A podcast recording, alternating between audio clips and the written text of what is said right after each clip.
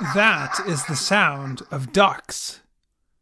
Are you picturing these birds fishing or floating on a nice lake somewhere? A normal reaction, to be sure. But these ducks are different.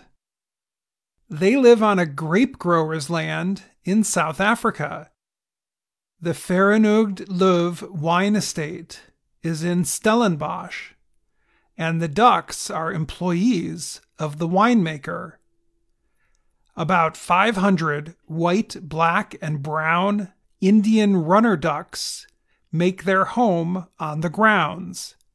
They hunt and eat insects and other animals that can damage grapevines.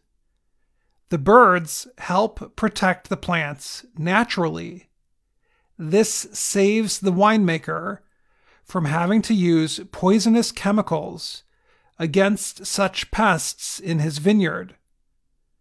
Corius Visser runs the land. We call them the soldiers of the vineyards.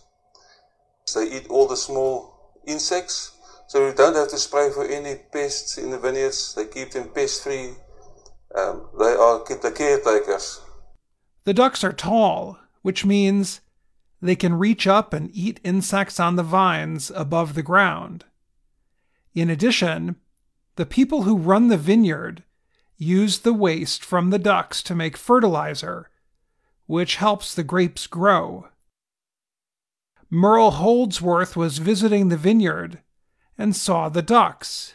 She praised their orderliness. It's amazing how they behave themselves, walk in a row, and it's like they're in the army, she said.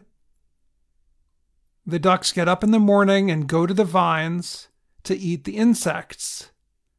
At the end of the day, they go back to their home and eat some bird food provided by the winemaker.